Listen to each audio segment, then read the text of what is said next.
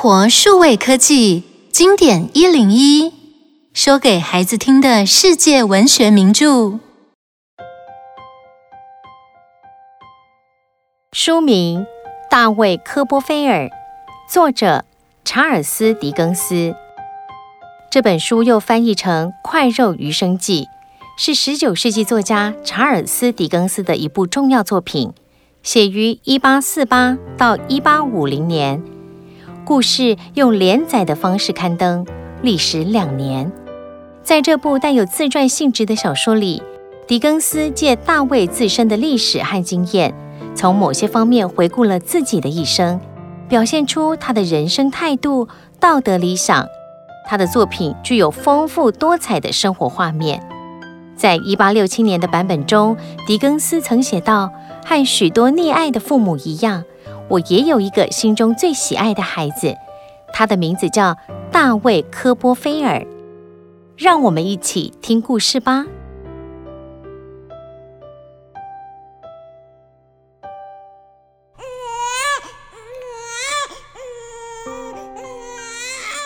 从前有个叫做大卫·科波菲尔的小孩，在他出生不久，父亲就去世了，留下母亲可雷。和一个女仆白可丽与大卫相依为命，他们三人过着美好又快乐的生活。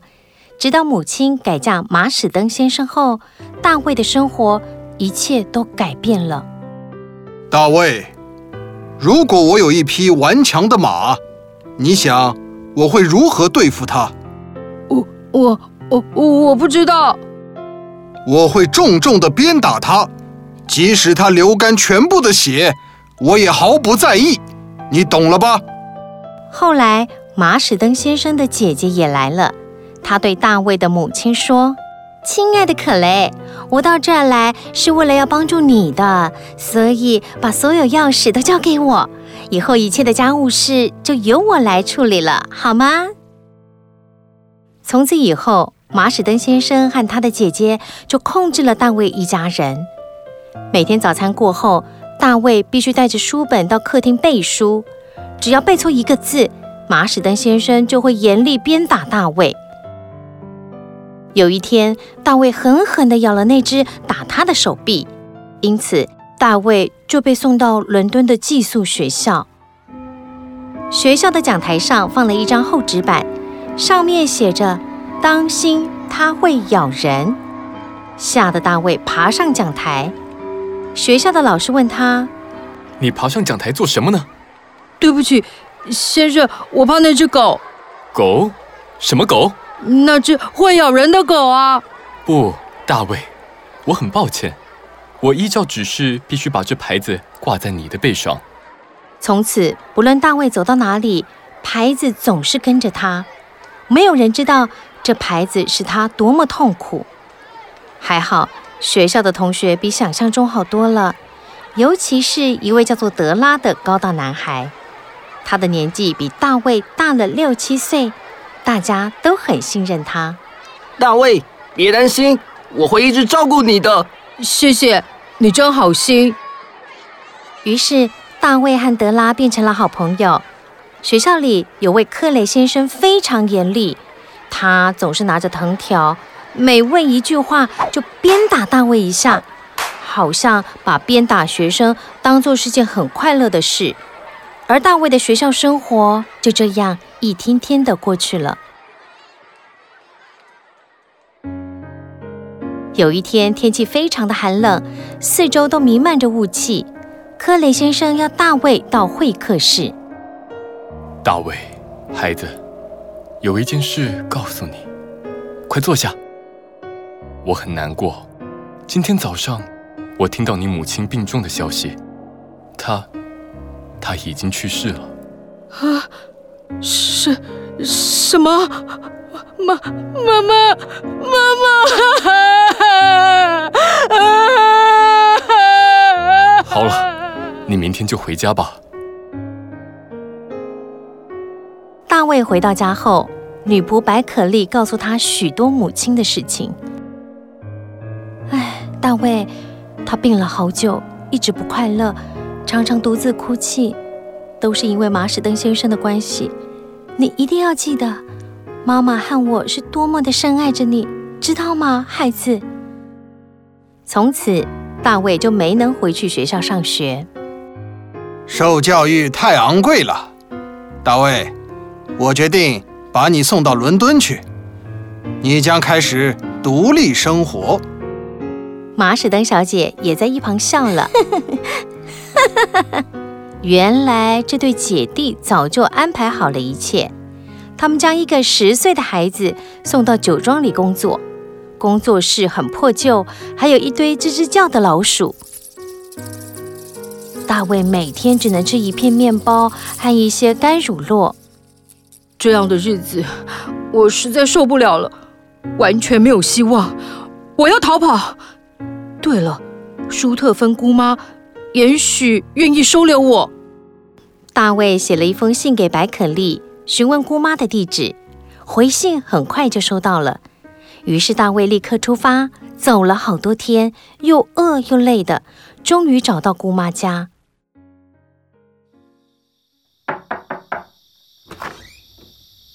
姑妈，我是您的侄子，我是大卫啊。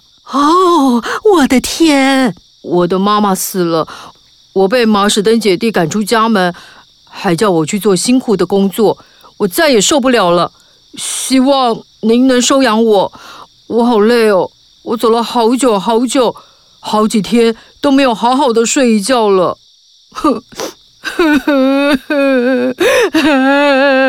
说到这儿，大卫忍不住放声大哭起来。舒特芬姑妈惊讶地瞪大眼睛听着，啊，珍妮，快来啊，赶快准备热水。于是。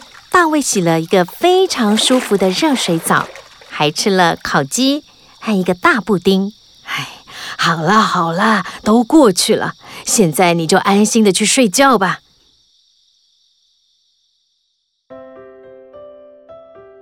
第二天，舒特芬姑妈写了信给马史登先生。隔几天，马史登姐弟就来拜访。舒特芬小姐。这个孩子逃避了工作和朋友，真是可耻的行为。我用最好的方式来教导他，他却像乞丐一样来求你收留他。我必须说，他是世界上最坏的小孩。现在我要把他带走，好好的管教他。你想走吗，大卫？不，姑妈，他们根本就不喜欢我，也不疼爱我。求求您让我留下，无论如何一定要保护我。哎，那好，呃，马史登先生，你们现在可以走了。我要收养这孩子。至于你刚才说的那些谎话，我是一句也不会相信的，因为我非常清楚你们是如何折磨可雷的，不是吗？舒特芬小姐。如果你……哎哎，闭嘴吧，你这无赖！我很清楚你是怎样的人，滚吧！马史登姐弟听得哑口无言，只好离开。从此，大卫在姑妈家展开新生活，他们几乎无所不谈，日子过得愉快又平静。大卫，我想你应该在上学的，你愿意到肯特上学吗？是的，我很愿意去。姑妈安排大卫住在一位朋友家，方便就近上学。大卫，我的朋友会替你安排好一切，希望你好好学习，凡事要对得起自己，不要虚伪，不要失信，不要残忍，避免这三件事，就是我对你最大的期望了。好的，姑妈。在肯特的学校生活，转眼间就结束了。大卫，以后你想做什么呢？呃，我还不知道。我想你可以去看看外面的世界，或许对于你决定将来的职业能有些帮助。趁着这次旅行，你也可以去看看白可丽。啊，姑妈，我已经好久没有看到白可丽了，真高兴啊！呵呵，好极了，这样的话，你就可以开始独立生活了。姑妈告诉大卫许多该特别注意的事情，然后他就独自踏上一个月的旅程。旅行中，他去了白可丽的老家。白可利，啊，大卫，我的心肝孩子长这么大了，我的大卫啊！两人久别重逢，他们开心地拥抱着，又哭又笑。大卫在白可利家人的欢迎中度过非常快乐的时光，也决定了将来的职业——一种代理人的工作。一回到家后，姑妈就带着大卫到法院认识史班先生。孩子，这位是史班先生，你要尽量的跟他学习，知道吗？我最大的目标就是让你成为善良、有能力、快乐的人。大卫，你想进入我们的行业吗？是的，我很高兴能有机会到法院见习。见习期结束之后，由于大卫表现良好，所以正式成为史班先生的帮手，为他工作，也因此认识了史班先生的女儿。大卫，这是我的女儿朵拉。她刚从巴黎留学回来。朵拉小姐是一位风采迷人的女孩，她的一举一动深深吸引着大卫。每天他们都会开心地聊天。大卫已经无可救药地爱上朵拉，而朵拉也深爱着大卫。有一天，姑妈突然拎着行李来找大卫：“亲爱的姑妈，来喝茶。”大卫，亲爱的，我我破产了。以后你必须坚强起来，不要让环境打倒我们，知道吗？幸好史班先生介绍大卫另一份工作，薪资很优厚，暂时解决了收入的问题。同时，大卫的好友也鼓励他不断的练习和努力，让他的新工作很顺利的进行。有一天，史班先生突然找大卫过去谈一谈。大卫。这些信件是你写给朵拉的吗？先生，我深爱朵拉小姐。砰！你想过自己的身份吗？以后别再和我的朵拉见面。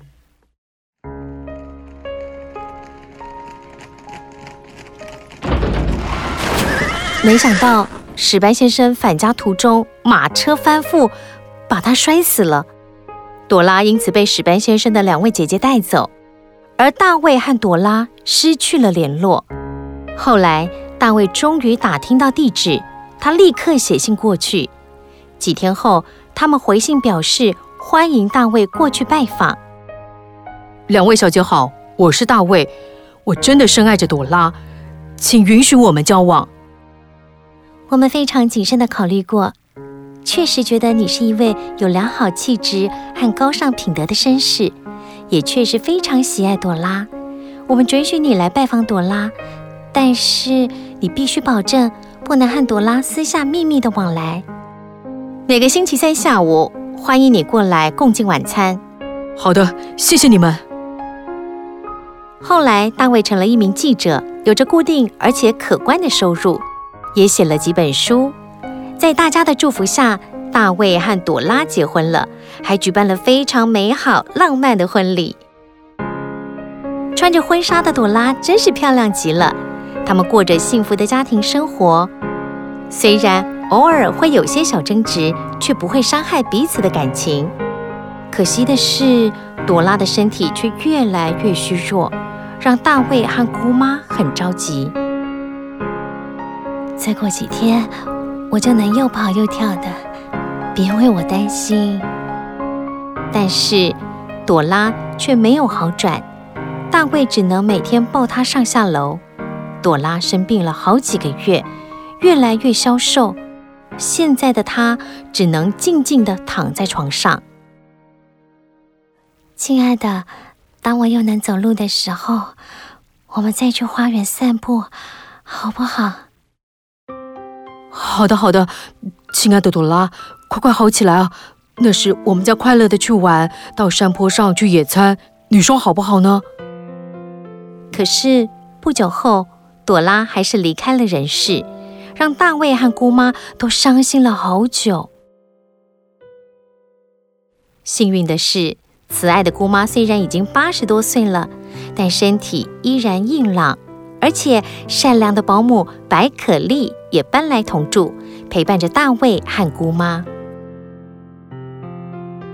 想一想，听完《快肉余生记》的故事后，是不是觉得大卫的命运很可怜呢？请你想一想，如果你是大卫，你会怎么办呢？